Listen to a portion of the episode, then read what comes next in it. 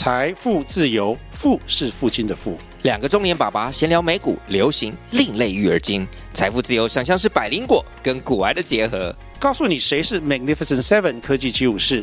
你该买瘦瘦比双巨头吗？从马斯克到泰勒斯，从华尔街到好莱坞，我们都追得上。新的一年听新的 Podcast，让我们一起财富自由，富是父亲的富哦。各位小朋友，大家好，我是哈哈老师。今天我们要继续讲盘古与女娲的故事。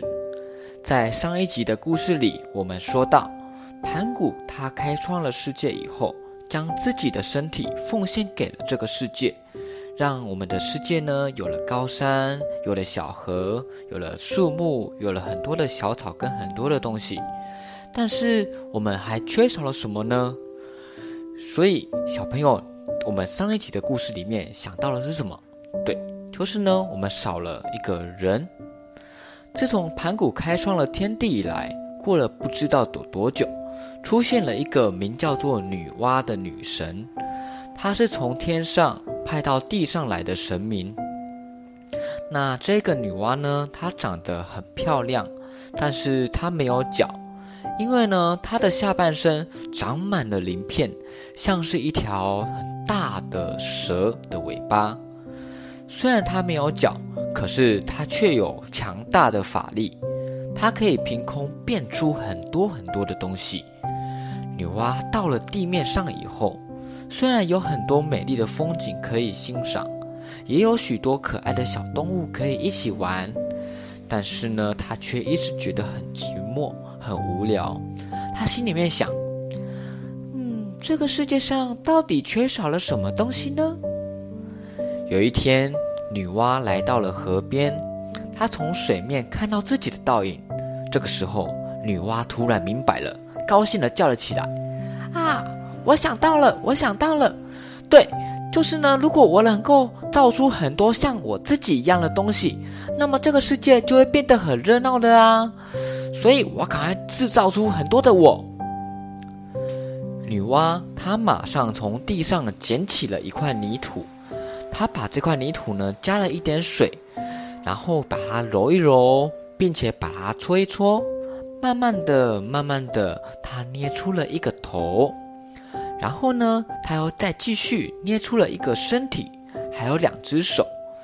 最后，正当他想要捏出跟他一样的尾巴的时候，他心里想：“嗯，尾巴走路真不方便，唉，那怎么办呢？啊，对了，干脆就做一双可以走路的双脚吧。”女娲终于把小东西给捏好了，她对着小东西轻轻地吹了一口气，然后呢，她大喊一声：“！”那个小东西居然活了起来，变成了一个真正的人。他在地上跑过来跑过去，还会说话，叽叽喳喳，还会唱歌，又会跳舞，逗得女娲好开心，好开心哦！这个人真的多么多么的可爱！哎呀，那我得赶快做出更多的人出来，让这个世界变得更加有趣。于是。女娲从地上捡起了更多泥块，她不停地捏，一个又一个的人慢慢的诞生了出来。可是，不管女娲捏了多少，她的腰有多酸，背有多痛，也才不过多造了一点点的人出来，人还是没有办法很多诶，这样子好慢哦。她心里面想。我这样子的方法是不是太慢了？我应该要想一个办法，一下子造出几千万个人出来才对。女娲东想西想，想了想之后，然后呢，她就伸手将天上的一片白云抓了下来，并且把这片白云揉成一条长长的藤蔓，然后呢，她就把这条藤蔓放进河边泥里面的泥浆。藤蔓放进泥浆里面之后呢，然后左右的摆动，让泥浆到处飞溅起来。不一会儿，那些泥浆就变成千万个人出来了。哦，这个方法真的是省力多了。可是造出来的人，他们的模样就会不太一样了嘞。因为呢，有些泥浆人造出来之后，他有男生，也有女生，有胖的，也有瘦的，有漂亮的，也有丑陋的，有小孩儿，也有老人家。男生他扛着锄头去种田。女的拿着针线缝补衣服，小孩儿他唱着歌，老人家他在种花。所以，当女娲把人造出来了以后，从这一天开始，这个世界上充满着人说话的声音。女娲再也不觉得寂寞了，这个世界变得非常的热闹，到处都有人叽叽喳喳，东奔西跑，大家都在做自己的事情。